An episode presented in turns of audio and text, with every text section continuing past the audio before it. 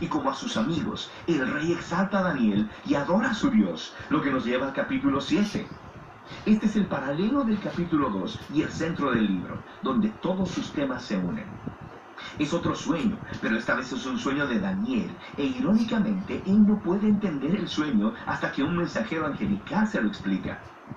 Él ve una serie de cuatro bestias, una como león, una como un oso y luego una como un leopardo alado. Cada una de ellas simboliza un reino arrogante. Y al final de todas está una super bestia identificada como un imperio realmente malvado que tiene muchos cuernos, un símbolo común para los reyes en el Antiguo Testamento. Y hay un cuerno específico que es una imagen de un rey arrogante que se exalta a sí mismo por encima de Dios y persigue al pueblo de Dios. Ahora, el pueblo de Dios es simbolizado por una figura llamada el Hijo del Hombre, quien es una imagen tanto del pueblo del pacto de Dios como del rey procedente del linaje de David. Pero luego, de repente, Dios, quien es llamado el anciano de días, viene y se sienta sobre su trono. Él destruye a la superbestia y exalta al Hijo del Hombre sobre las nubes desde donde Él viene a sentarse a la diestra de Dios y a compartir con Dios el gobierno sobre las naciones. Ahora, podemos mirar hacia atrás y ver cómo todas estas historias de la primera mitad encajan como un todo. Las tres historias de fidelidad a pesar de la persecución se supone que den esperanza al pueblo sufriente de Dios entre las naciones. Ellos sufren porque los reinos humanos se han rebelado contra Dios y se han convertido en bestias. Así que estas visiones exhortan a la paciencia, que el pueblo de Dios debe esperar a que Él traiga su reino y gobierno sobre nuestro mundo y vindique a su pueblo sufriente. Pero también hacen que surja la pregunta de cuándo Dios hará esto.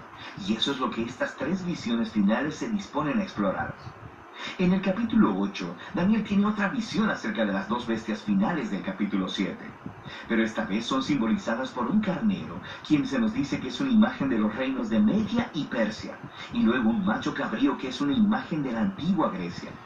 Y del macho cabrío salen un montón de cuernos, uno de los cuales simboliza al rey malvado del capítulo 7. Se nos dice más acerca de él, que atacará Jerusalén y se exaltará a sí mismo por encima de Dios y profanará el templo con sus ídolos. Sin embargo, al final, él será destruido por Dios, quien exaltará a su pueblo y a su reino. Ahora, a nivel del capítulo 9, Daniel está muy confundido, especialmente respecto de cuándo sucedería todo esto. Así que consulta el rollo del profeta Jeremías, donde Dios dice que el exilio de Israel solo duraría 70 años. Así que para Daniel, los 70 años están por terminar, por lo que le pide a Dios que cumpla su promesa pronto. Pero un ángel viene y le informa que el pecado y la rebelión de Israel han continuado, así que su tiempo en el exilio y la opresión continuarán, y su duración será siete veces más larga de lo que Jeremías predió.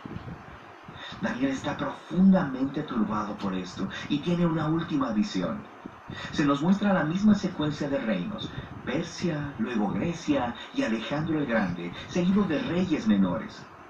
Todo esto conduciendo al último rey, el rey del norte, quien invadirá Jerusalén, pondrá ídolos en el templo y se exaltará por encima de Dios. Pero luego, de repente, este rey cae en la ruina.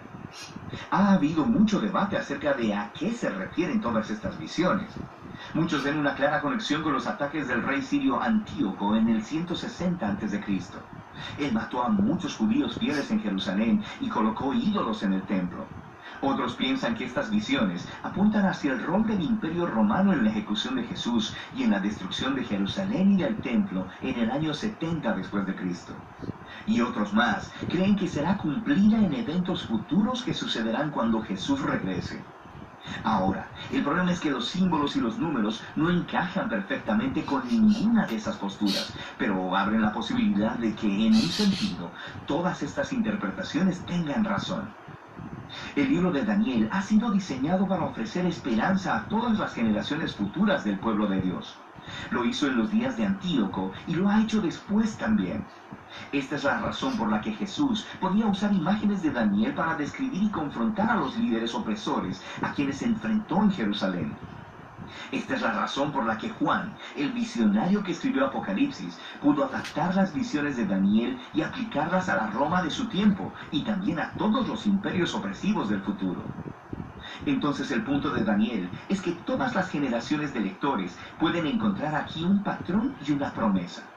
Es un patrón de que los seres humanos y sus gobiernos se convierten en bestias violentas cuando glorifican su propio poder, cuando redefinen el bien y el mal y no reconocen a Dios como su rey verdadero. Pero Daniel también ofrece la promesa de que un día Dios confrontará a la bestia. Él rescatará a su mundo y a su pueblo al traer su reino sobre todas las naciones. Así que para todas las generaciones, este libro habla de un mensaje de esperanza que debe motivarnos a la fidelidad. Y de eso trata el libro de Daniel.